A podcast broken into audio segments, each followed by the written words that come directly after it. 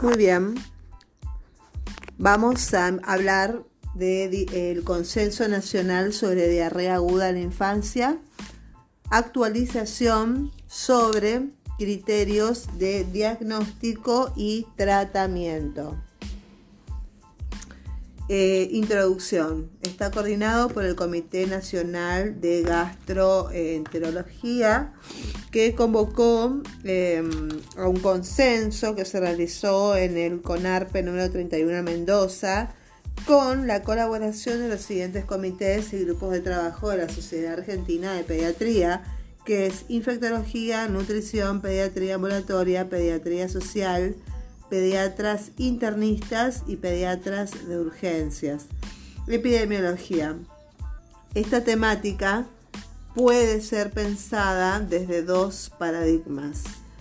La epidemiología clásica, que está centrada en la causalidad biológica de la enfermedad y que incorpora lo social como factores de riesgo asociados al caso individual. La epidemiología social, que plantea un conjunto relacionado, matriz de determinaciones para este problema de salud-enfermedad, en el cual también están presentes las determinaciones biológicas e individuales, pero resultan relevantes aquellas que dan cuenta de la situación social de las personas, entendidas como miembros de una comunidad con su historia y su cultura. Desde esta segunda perspectiva, la posibilidad de estar sano, enfermar o incluso morir de diarrea aguda aparece determinada por la situación social de la comunidad en la que él o la niña transita su historia. Se amplía, por lo tanto, la mirada con la que se observa tanto el tratamiento como la prevención de la enfermedad. La labor de los integrantes del equipo de salud, desde cualquier ámbito, en que se desempeñen en la asistencia de cada paciente en particular, se enriquece con un abordaje eh, integral que articula las acciones de salud con las decisiones correspondientes a los diferentes niveles de responsabilidad política de la sociedad.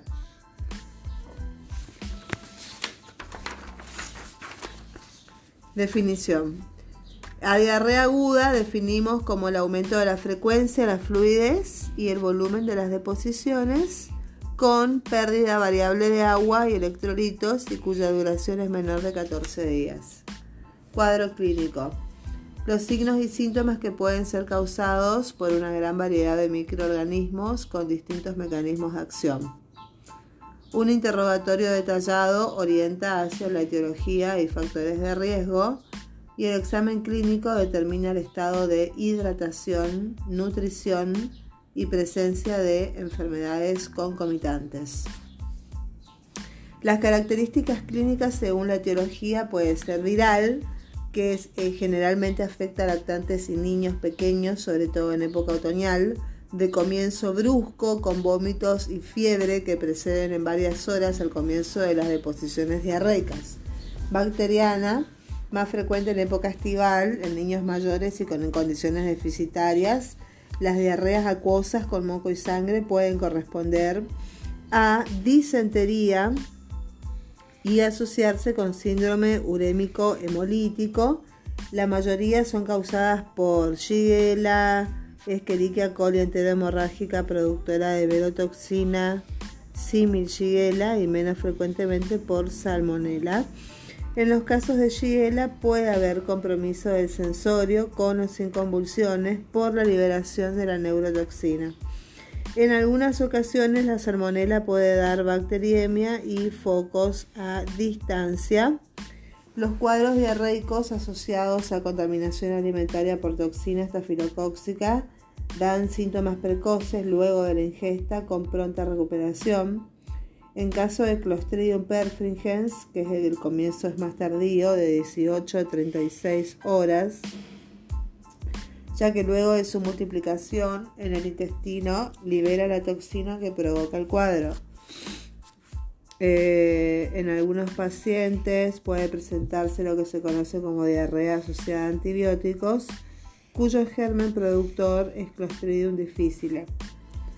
Parasitaria. Después tenemos las diarreas parasitarias, donde la diarrea eh, entamoeba histolítica puede causar diarrea mucosanguinolenta, generalmente con poco compromiso del estado general. Cryptosporidium parvum y Giardia lamblia, si bien se asocia a la diarrea prolongada, pueden dar episodios de diarrea aguda. Los factores de riesgo para contraer, prolongar o complicar la enfermedad diarreica pueden ser de tipo 1 ambiental y familiar, como aguas y alimentos contaminados, inadecuados, manejos de excretas, hacinamiento, familiares con enfermedad diarreica, viajes, presencia de animales, condiciones higiénicas deficientes, mal medio social, bajo nivel de comprensión materna o madre adolescente, las inherentes al niño como lactancia materna, en los alimentados a pecho, las infecciones entéricas son raras y cuando ocurren el cuadro se autolimita más rápidamente. La edad. El lactante pequeño tiene más riesgo de deshidratación eh, por su composición corporal. Asimismo, a menor edad, mayor riesgo de compromiso general por bacteriemia y o sepsis asociada. Después el estado nutricional en pacientes desnutridos, la velocidad de recuperación de la mucosa intestinal es más lenta, puede estar aumentada la susceptibilidad a diarreas prolongadas que deterioran aún más su estado nutricional. Y enfermedades de base que deben ser tenidas en cuenta ya que podrían modificar las conductas terapéuticas como cardiopatías, inmunodeficiencias, etc. Bueno, con respecto a la enfermedad actual, debe considerarse la forma de comienzo, el tiempo de evolución, la presencia de fiebre, presencia de vómitos, tipo, número, volumen de las deposiciones, tratamientos instituidos como medicación sintomática, antibióticos, ácido acetil salicílico, tóxicos como infusiones caseras, calidad y cantidad de líquidos aportados. Después tenemos las características de las deposiciones que son de gran valor diagnóstico, dado que permiten inferir el mecanismo fisiopatogénico involucrado y el sitio comprometido, estableciendo la siguiente clasificación. En las diarreas acuosas involucran al intestino delgado, son líquidas, abundantes y llevan a la deshidratación con pérdidas variables de electrolitos según el mecanismo de acción. Las diarreas secretoras están mediadas por enterotoxinas que actúan a través del AMP cíclico estimulando la secreción activa de agua y electrolitos hacia la luz intestinal, por ejemplo, vibrio cólera, Escherichia coli enterotoxigénica, Shigella, Salmonella, Staphylococcus y Clostridium perfringens. Después tenemos las diarreas malabsortivas, que son por disminución de la superficie de absorción de la mucosa, originan pérdidas intermedias de electrolitos y ocasionalmente pueden producir deposiciones con mocos y estrías de sangre. Por ejemplo, Giardia lamblia, rotavirus, Escherichia coli enteropatogénica y Escherichia coli enterohemorrágica. Las osmóticas atraen agua y provocan deposiciones ácidas con bajo contenido de sodio y aumentan la producción de gas Después tenemos las diarreas disentéricas con invasión y penetración de la mucosa del colon y a veces del ilion terminal.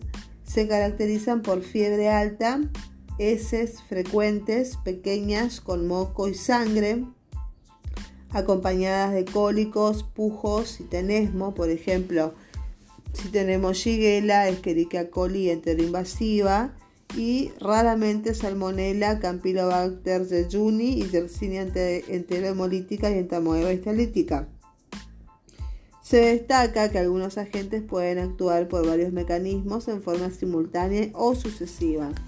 Aquí tenemos el cuadro 1 y 2. El cuadro 1 nos habla de los agentes más frecuentes en la diarrea aguda. Tenemos diarrea sin sangre, puede ser etiología viral, etiología bacteriana o etiología parasitaria. Bueno, vimos que las virales pueden ser los rotavirus o los adenovirus. Eh, las características generales es que son más frecuentes en niños menores de 2 años que concurren al jardín en otoño y en invierno la forma de transmisión fecal oral o respiratoria. La, la etiología bacteriana generalmente es Escherichia coli enterotoxigénica, tenemos varias. Tenemos la enterotoxigénica, que las características generales es en todas las edades de herpes cíclico, simil cólera, y la forma de transmisión es fecal y oral. Después tenemos la Escherichia coli enteroadherente, con las características generales relacionadas con diarrea aguda, crónica y del viajero. Después tenemos la Escherichia coli enteropatógena, eh, con las características de que está definida por serogrupo, mecanismo patogénico poco conocido y está relacionada con brotes epidémicos. Salmonella notifi, es, eh, bueno, aparte saliendo ya de las esqueriquias, Em, la salmonella notifi, que es enteriditis o cólera suiza, también se le dice. Bueno, tiene un periodo de incubación la salmonella que es de 6, de 6 horas hasta 72 horas, puede estar en periodo de incubación. Predomina en menores de 5 años. Ya sabemos que la salmonella tiene que tener una carga muy fuerte de alimentos contaminados, incluyendo huevo crudo, es muchísimo lo que tenés que comer eh, sucio para, enfermarte de salmonela. Después tenemos el Staphylococcus aureus. Eh, la salmonela tifi es esporádica. Esto es cuando eh, en lugares donde no hay, no hay buena eliminación de materia fecal, digamos, qué sé yo, cloacas, no hay cloacas y bueno, mala higiene y bueno, tampoco hay agua potable, es muy común en esas áreas la salmonella tifi y es por contacto interhumano, digamos, es mugre. Básicamente la salmonella tifi es mugre no hay, y sin agua. Bueno, con respecto al Staphylococcus aureus es un gran positivo, tiene un periodo de incubación de 1 a 7 horas. Está producida por la enterotoxina A y E y está producida por, bueno, la forma de transmisión son alimentos contaminados por manipuleo de persona colonizada.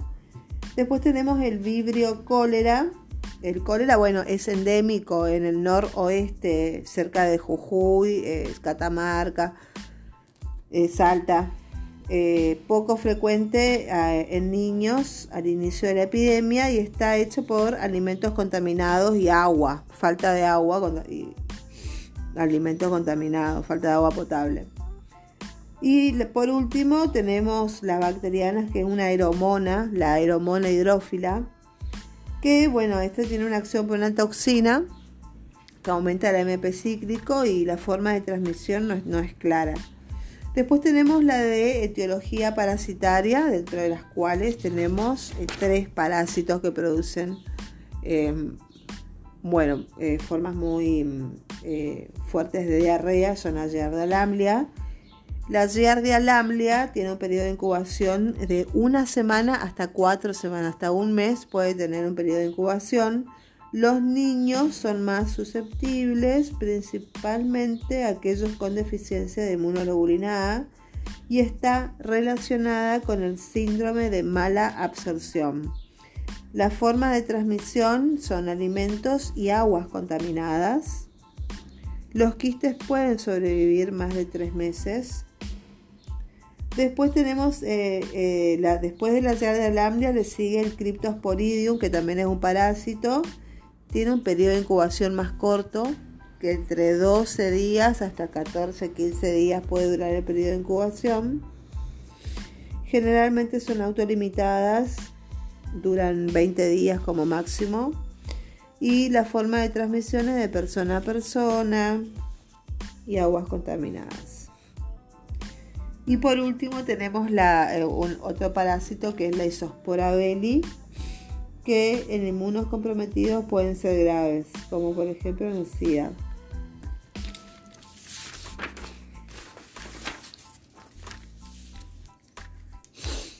La valoración semiológica del abdomen, en la gran mayoría de los casos, el abdomen es blando, eh, puede estar distendido, con ruidos hidroaéreos aumentados. Se valorará el estado de hidratación según el cuadro 3. Este cuadro es muy importante porque tenemos el paciente normo hidratado, el paciente moderadamente hidratado y el grave. Bueno, el tratamiento, el normo hidratado es el plan A para prevenir la deshidratación el leve o moderado es el plan B y el grave es el plan C. Con shock, eh, iniciar una rehidratación venosa. Para saber cómo está, digamos, el nivel de hidratación, vamos a preguntar por la sed. En un paciente normo hidratado, preguntamos cómo está con el tema de la sed, es normal. La orina también es normal. Hay que observar el aspecto, hay que observar eh, los ojos, está normal, la boca eh, también, la respiración también está normal. Al explorar, vamos a explorar siempre la elasticidad de la piel.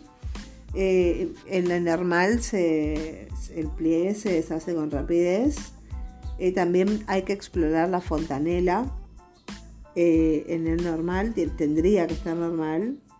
Y el pulso también tiene que estar normal y llenado capilar menor de 2 segundos. Y hay que decidir si no tiene una deshidratación. Bueno, si está con diarrea vamos a aplicar el plan A para prevenir la deshidratación. Después tenemos un paciente leve o moderado, ¿cómo nos damos cuenta? Bueno, eh, vamos a preguntar por la sed. La sed es más de lo normal la orina es en poca cantidad y oscura. El aspecto va a ser irritado o soñoliento. Los ojos van a estar hundidos. La boca va a estar y la lengua va a estar seca. La respiración va a ser un poquito más rápida de lo normal. En la exploración vamos a ver la elasticidad de la piel eh, cuando está medio moderadamente deshidratado, el pliegue se deshace con lentitud y la fontanela está hundida. El pulso va a ser rápido y el llenado capilar va a, ser, va a tardar más de 2 segundos, va a ser de 3 a 5 segundos. Y vamos a decidir si tiene dos o más síntomas. Si tiene más dos síntomas de estos, está deshidratado. Entonces, ¿qué hacemos? Plan B. El grave, gravemente deshidratado, es evidente porque tienes ya, eh, digamos, un shock hipovolémico o estás al borde de un shock hipovolémico. ¿Por qué? Porque vamos a preguntar, por la sed es de excesiva sed, la orina eh, dice que no orinó por seis horas, no orina. Eh, al observar el aspecto vamos a ver que está deprimido o comatoso, esto nos lleva a pensar en un shock. Los ojos están muy hundidos como un cadáver eh, boca y lengua, llora sin lágrimas, está todo muy seca, las, las, mucosas, no tiene saliva, la respiración es profunda, rápida. Bueno, en la exploración el pliegue se deshace muy lentamente, tarda más de dos segundos en deshacerse el pliegue. Em, la fontanela está muy hundida, o sea, ya se puede palpar y observar la fontanela a simple vista. El pulso es muy rápido o directamente no se palpa, eso es shock. Y el llenado capilar es mayor de 5 segundos, mm, raro. Hay que decir, bueno, si tiene uno más eh, puntos de shock, eh, tiene deshidratación grave con shock. Y si no, bueno, tiene una deshidratación grave sin shock. Entonces, eh, este chico lo vamos a hacer en plan C para tratar la deshidratación y vamos a hacer eh, ya una rehidratación por vía intravenosa, no por vía oral. Para tratar la deshidratación grave sin shock hay que iniciarlo por vía oral y si tiene shock por vía endovenosa. Bueno, uno que, un cuadrito que me olvidé de leer fue el cuadro número 2, que eran los agentes más frecuentes en diarrea aguda, que es la diarrea con sangre. ¿Qué pasa cuando la diarrea tiene sangre? Bueno, ¿cuáles son los agentes etiológicos y qué hacemos? ¿Y cómo se, cómo se transmite y quién, cuál es el germen que provoca que la diarrea tenga sangre? Tenemos virales, etiologías virales, etiologías bacterianas, etiologías parasitarias. Dentro de las etiologías virales eh, tenemos los rotavirus, que provoca eh, diarrea con sangre. Las características generales es que es una, forma poco frecuente de presentación del rotavirus y la forma de transmisión es fecal, oral y respiratoria. Después tenemos la etiología bacteriana, de nuevo la Escherichia coli entero invasiva, que también se transmite por agua y alimentos contaminados. Después tenemos la Escherichia coli entero hemorrágica, que es productora de verotoxina, que se relaciona con el síndrome urémico hemolítico, con alimentos contaminados. Después tenemos la Shigella flexneri, Sonnei y Boidi, que es una Shigella. La Shigella provoca diarrea con sangre y bueno, disentería vacilar, artritis reactivas, estas son las características que hace. Eh, aparte de la disentería, después de dos a tres semanas puede dar una artritis y es más frecuente entre chicos lactantes de dos meses hasta los dos años. Y se transmite por alimentos contaminados y por vía fecal oral. Bueno, después de nuevo la salmonela, la, la fea, la mala, la maldita salmonela, que el 10% de los episodios de diarrea con sangre están producidos por salmonela y se produce por alimentos muy contaminados, sucios, que no se lavan bien.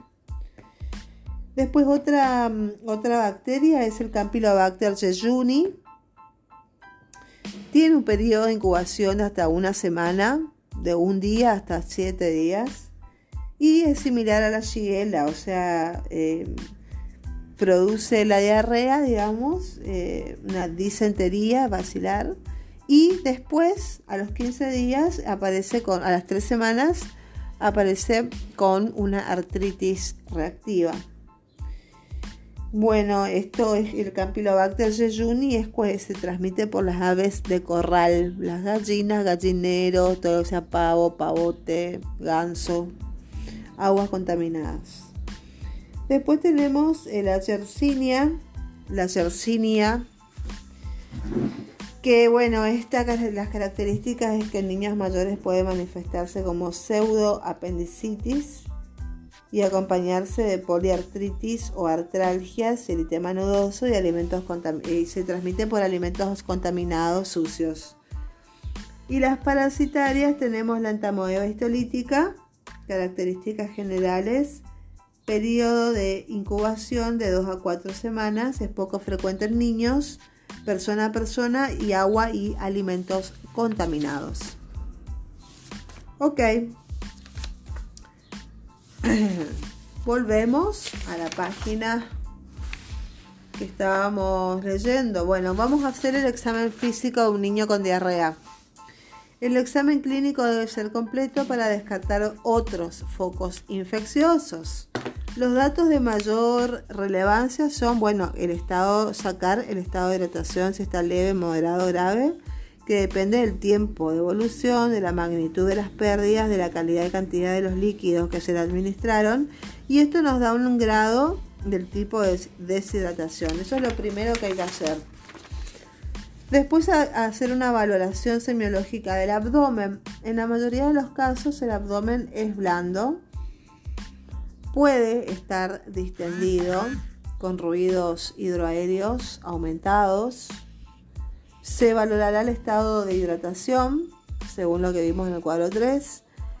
Bueno, si corresponde a una deshidratación leve, o sea, el chico todavía no está con diarrea, pero está, eh, digamos, no tiene toda la sintomatología, digamos, sequedad. Las pérdidas agudas en proporción eh, menor o igual al 5% del peso corporal. Eh, la moderada, que es del 5 al 10%, y la grave es mayor al 10%. y eh, hay que ver si la grave tiene o no signos de, de shock hipovolémico. El 90% de las deshidrataciones son isohipotónicas. Muy poco frecuentes son las hipernatrémicas, donde predominan los signos que evidencian deshidratación celular, como, eh, o sea, isohipotónicas. El 90% son isohipotónicas. Si es hipernatrémica es porque hay mucho sodio, entonces si hay mucho sodio hay mucha sed, mucha, la piel seca, la piel caliente, pliegue pastoso, irritabilidad. La acidosis metabólica acompaña generalmente siempre la diarrea, siendo eh, las características la hipernea, respira rápido, que es la manifestación más llamativa. Cuando respira muy, rápido, hiper, hiperventila, es porque puede ser una acidosis metabólica. En casos severos hay alteraciones del sensorio y mala perfusión periférica, independiente del grado de deshidratación. Puede haber signos clínicos de hipocalemia como hipotonía muscular, hiporreflexia ilio y globo vesical.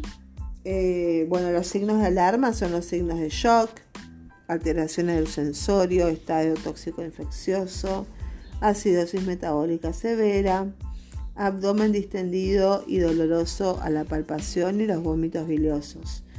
Bueno, pasamos a los exámenes complementarios, que es lo que sigue al examen físico. La mayoría de los pacientes no requieren ningún examen complementario. Cuando se justifiquen, estarán orientados a evaluar disturbios hidroelectrolíticos y metabólicos y búsqueda etiológica. Es necesario solicitar el estado ácido-base, ionograma y ureoplasma en pacientes con clínica de acidosis severa, hiper o hiponatremia, en desnutridos graves y en niños con fracasos reiterados de hidratación.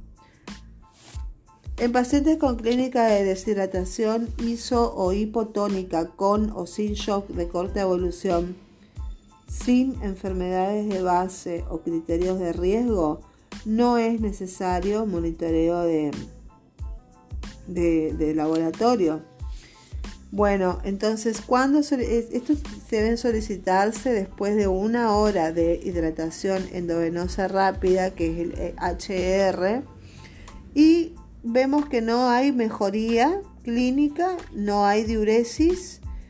Eh, pasó una hora, bueno, entonces se replantea el tratamiento y empezamos a pensar en exámenes complementarios. En la mayoría de los pacientes, el tratamiento con eh, hidratación, de, hidratación endovenosa rápida no se modifica una vez obtenidos los resultados de laboratorio por lo cual podrían aplicarse en centros de atención que no contaran con esta infraestructura. Bueno, después tenemos la investigación de los patógenos en materia fecal, que debe restringirse a situaciones especiales, ya que es un método de alto costo y en la mayoría de los pacientes el cuadro tiende a autolimitarse, debe solicitarse antes de iniciar la terapéutica. Eh, em, esto sería el coprocultivo. Antes de iniciar una terapia, vamos a hacer un coprocultivo en pacientes inmunocomprometidos, en neonatos, en cuadros disentéricos y ante sospecha de bacteriemia o infección diseminada. En estos casos, el aislamiento del germen y el conocimiento de la sensibilidad antibiótica es de utilidad para adecuar el tratamiento. Tiene valor epidemiológico ante la presencia, brote en áreas geográficas o instituciones.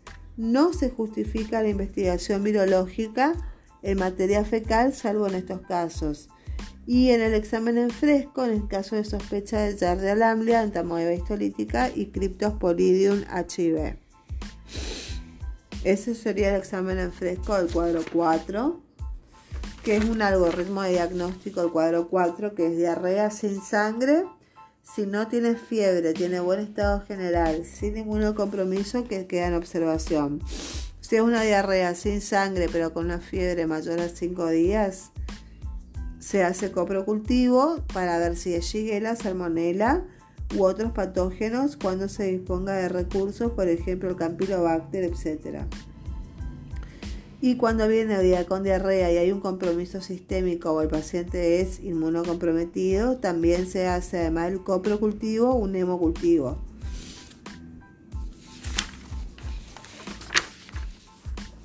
Muy bien, el tratamiento.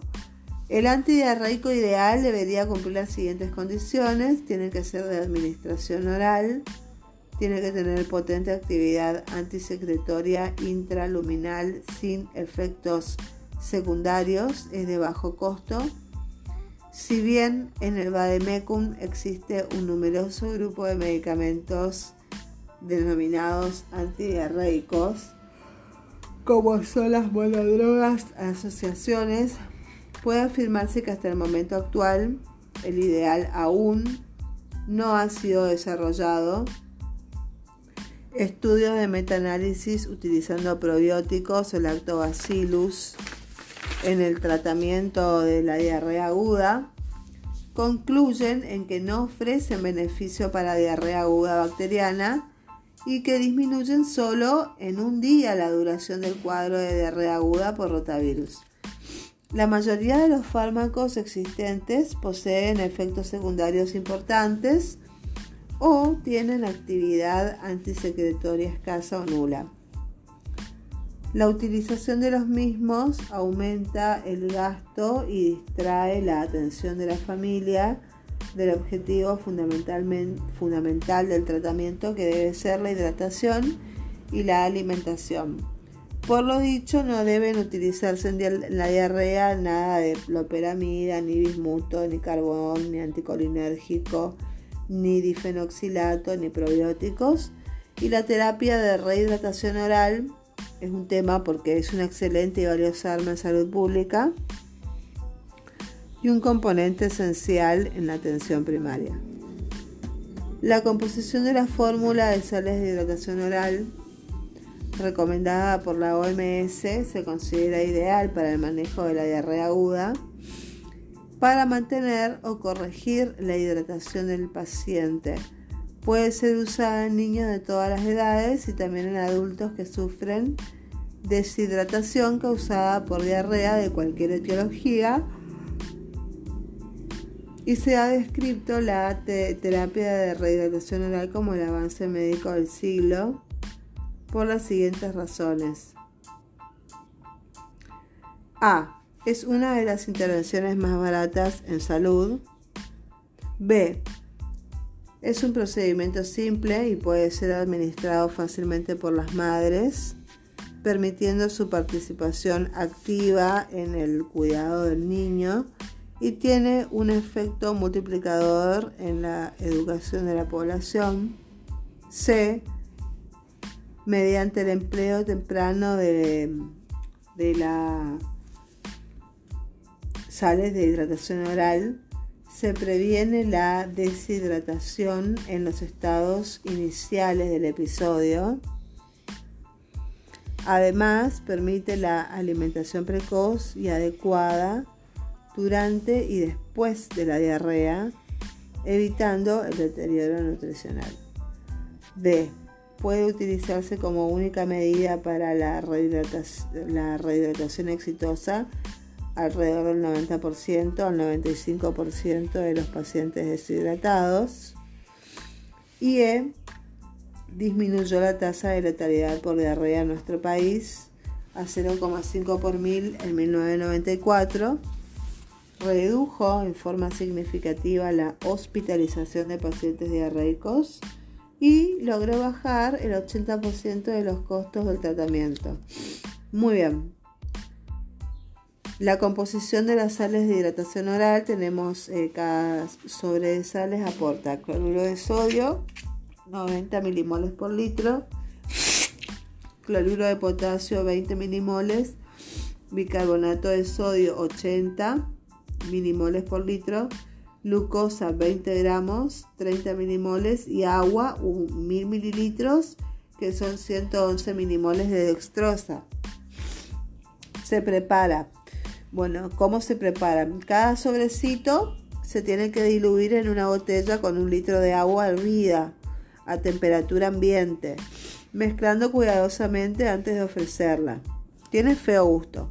Se observa, se conserva 24 horas a temperatura ambiente y 48 horas en la, heladera. Bueno, acá tenemos el plan A, el plan B y el plan C. El plan A es para el paciente que está normohidratado. El plan A es para prevenir la deshidratación y es para el manejo ambulatorio. Entonces, uno, eh, en el plan A, indicar a la madre que ofrezca al niño más líquidos del usual. Nada de té, nada de jugo, ni gaseosa. 2. Indique que continúe alimentándolo y aumentando la frecuencia de la alimentación y la, bebida. 3. Enseña a la madre cómo buscar signos de deshidratación. 4. Recomiende ofrecer 10 mililitros por kilo de sales de rehidratación luego de cada deposición líquida y o vómitos. 5 enseñe a la madre pautas de higiene personal y de los alimentos. Bueno, el plan B. Tratamiento de, en deshidratación leve y moderada. Esto es cuando el chico está levemente eh, moderadamente deshidratado. Entonces, uno, hay que dar las sales de hidratación eh, eh, oral a 20 mililitros por kilo. No, acá no es un litro. O sea, hay que sacar el kilo del paciente y hacer 20 mililitros por cada kilo. Cada 20 o 30 minutos hasta lograr la normohidratación. Si vomita, espere 10 minutos, eh, recomience con pequeñas cantidades. Hay que educar a la madre en cómo administrarlo enseñar a la madre cómo se puede prevenir la diarrea y la deshidratación. Y 5. Explicar cómo seguir con el plan A después de que se lo normohidrate. El plan C es para pacientes deshidratados casi en shock, o sea, sin que todavía no están llegando al shock, y es con internación. Bueno, ¿qué se hace en el plan C? Se inicia el tratamiento oral con sales de hidratación oral igual a 1 o 2 del plan B. Hay que explicar cómo seguir con el plan A luego de la normo hidratación. Bueno, ¿cuándo hay que poner sonda nasogástrica? Si vomita más de 4 veces en una hora, si no quiere tomar la solución y si no tiene madre o hay un acompañante que no, no, colabora. Entonces, eh, primero administrar las sales de hidratación oral por la gravedad a 20 mililitros por kilo cada 20 minutos con jeringa en, el en la zona nasogástrica. Si vomita, iniciar una gastroclisis a 5 macrogotas por kilo, 15 mililitros por kilo hora durante 30 minutos. Si tolera, hay que, vamos a hacerle 20 macrogotas por kilo por minuto, que serían 60 mililitros por kilo por hora. Cuando hay un fracaso de la hidratación oral es porque hubo un control inadecuado o empeoramiento de signos clínicos, cuando hay pérdidas mayores a las aportadas, cuando hay vómitos incoercibles, cuando hay distensión abdominal importante o persistencia de signos de deshidratación luego de 4 o 6 horas.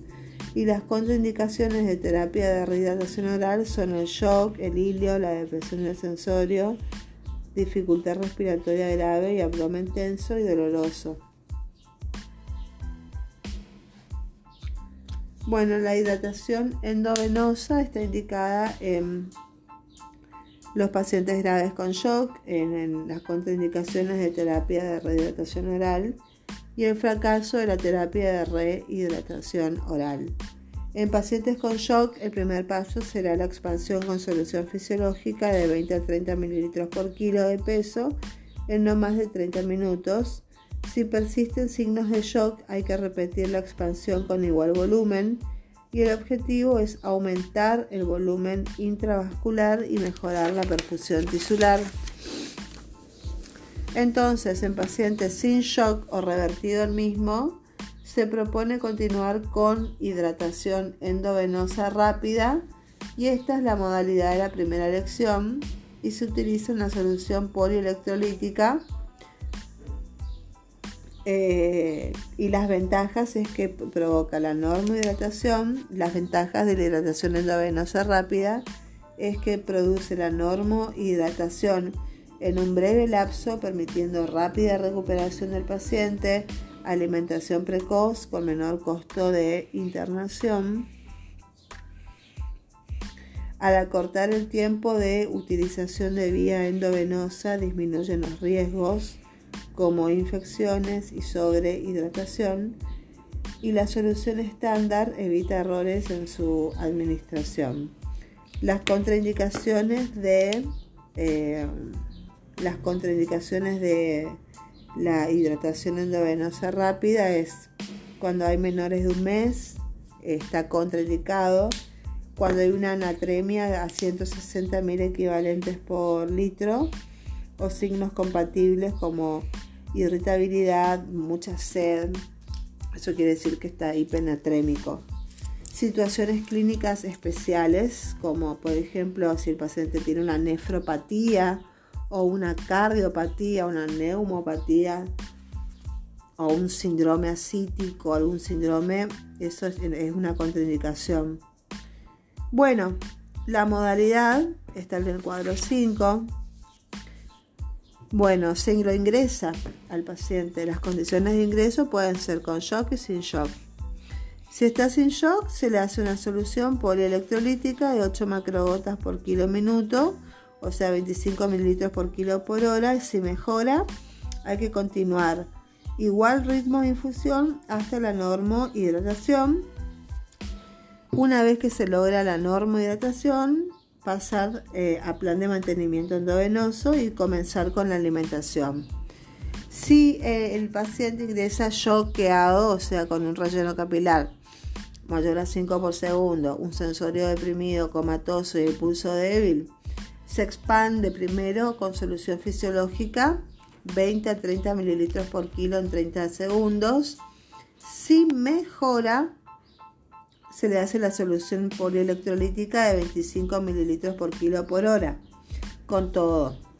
Bueno, si mejora, se continúa, eh, se pasa el mantenimiento endovenoso y rápido la alimentación.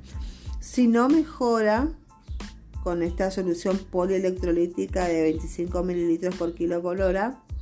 O sea, se le hace un control horario pues de peso una vez por hora, signos vitales una vez por hora, estado de hidratación una vez por hora, pérdida de materia fecal y diuresis.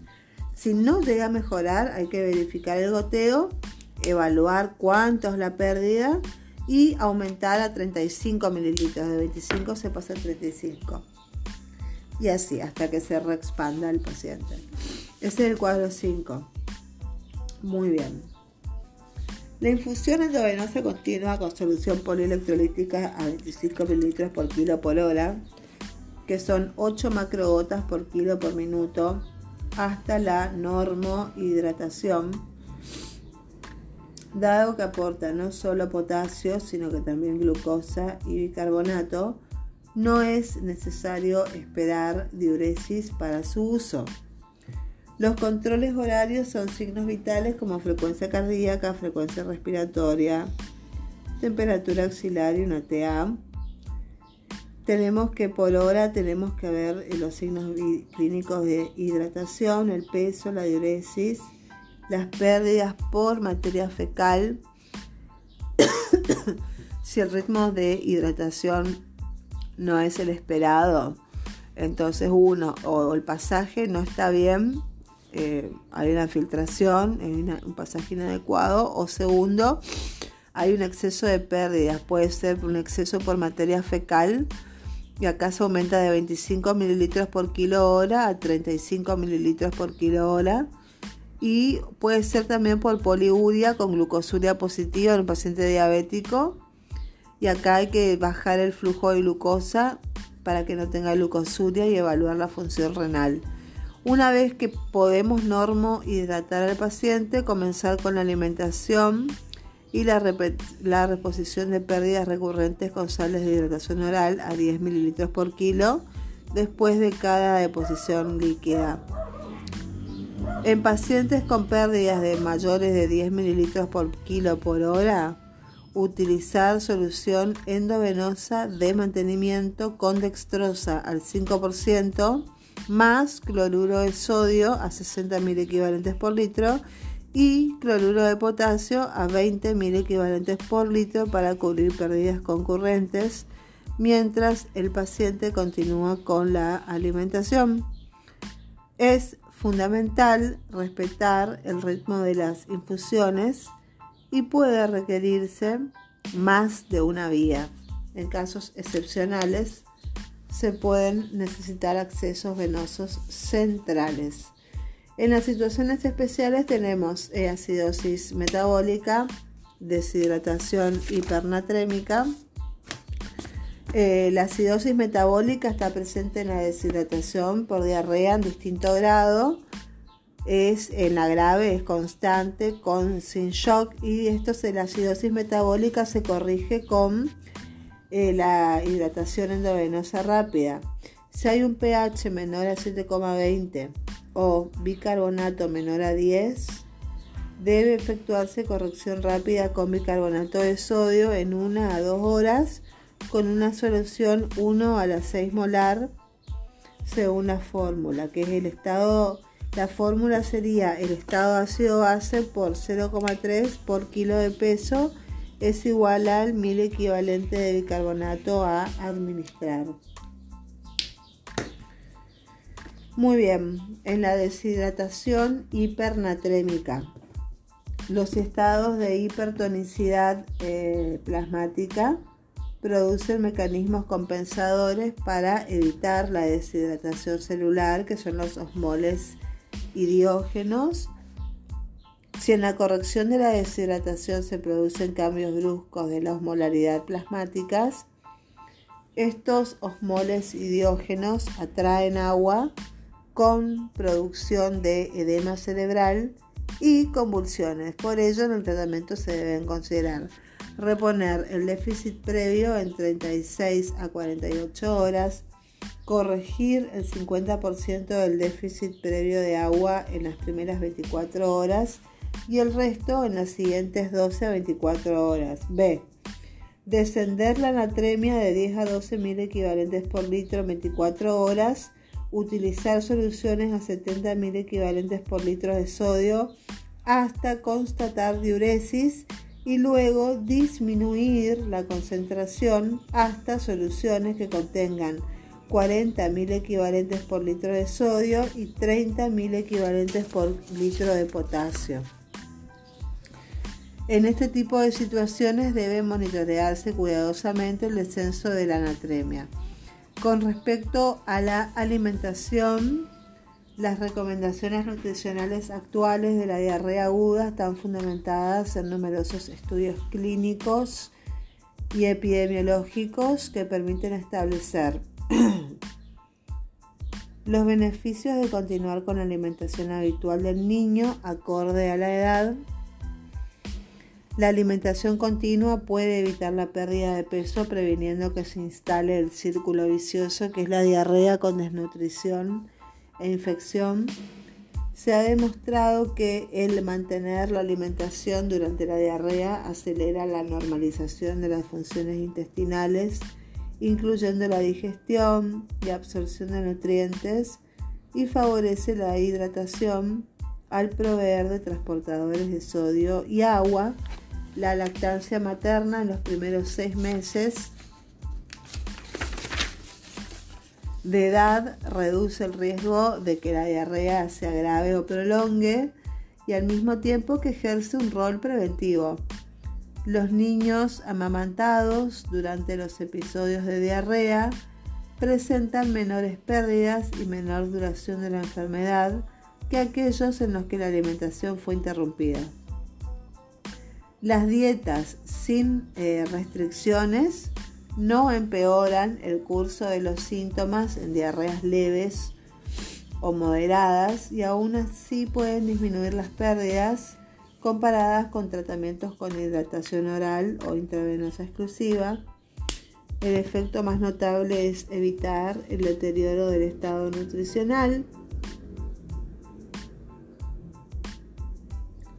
La mayoría de los lactantes no presentan síntomas ni signos clínicos atribuibles a mala absorción por déficit de lactasa.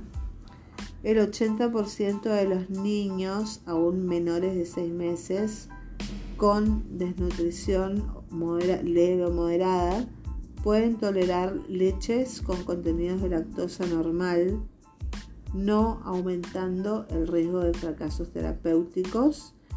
Y el grupo que sigue siendo problemático en los países en desarrollo es el de los desnutridos graves, que tienen como único alimento leche de vaca o fórmulas derivadas de la misma, en los cuales estaría justificada la indicación temporaria de fórmulas sin lactosa. La reducción de lactosa no debe hacerse a expensas de disminuir el aporte calórico, por ejemplo, diluir la leche. Los principios nutricionales es que los ingresos calóricos deben ser suficientes para cubrir el mantenimiento, las pérdidas por mala absorción y el déficit previo que en general se logra aumentando el número de tomas. Como el ingreso del alimento puede estar limitado por la rehidratación oral y la inapetencia, será necesario aumentar la densidad calórica de la dieta especialmente durante la convalecencia con cereales y el agregado de aceites vegetales. Y la etapa de recuperación nutricional debe mantenerse hasta que el niño alcance una relación peso-talla del 90%, contemplar y suplementar las deficiencias específicas que pudiera haber o sospecharse como vitaminas, minerales y oligoelementos. Y bueno, en los las indicaciones en pacientes normohidratados son pacientes alimentados a pecho, continuar con el amamantamiento. Los alimentados con fórmula de leche vaca también se continúa. Los pacientes con deshidratación leve o moderada hay que rehidratar. En 4 o 6 horas tiene que estar hidratado. Y una vez que se rehidrata, eh, se, normaliza, se vuelve a la alimentación y se considera un fracaso terapéutico cuando hay un aumento persistente de la frecuencia y volumen de las deposiciones. También fracasa cuando hay distensión abdominal, fracasa cuando hay recurrencia de la deshidratación. Hay un fracaso cuando la diarrea dura más de 7 días con baja de peso, que no es un aporte inadecuado de nutrientes ante un fracaso, está indicado el reemplazo temporario con fórmulas sin lactosa o leche parcialmente deslactosada a concentración normal. Y en pacientes desnutridos, grave, alimentar en forma inmediata a la corrección de la deshidratación con fórmulas sin lactosas o leches parcialmente deslactosadas. Y es importante alcanzar rápidamente la meta calórica, corregir el requerimiento calórico agregando las pérdidas estimadas por mala absorción y necesidades para recuperación. Los mayores de 6 meses a cuya dieta tenga incorporados semisólidos, corregida la deshidratación, mantener alimentación habitual, apoyándose en el aporte de alimentos no lácteos como cereales sin fibras, arroz, pasta, sémola, harina de maíz, carne, papa, batata. Y aumentar la densidad calórica con aceites vegetales. Aportar el 50% del requerimiento calórico en bases semisólidos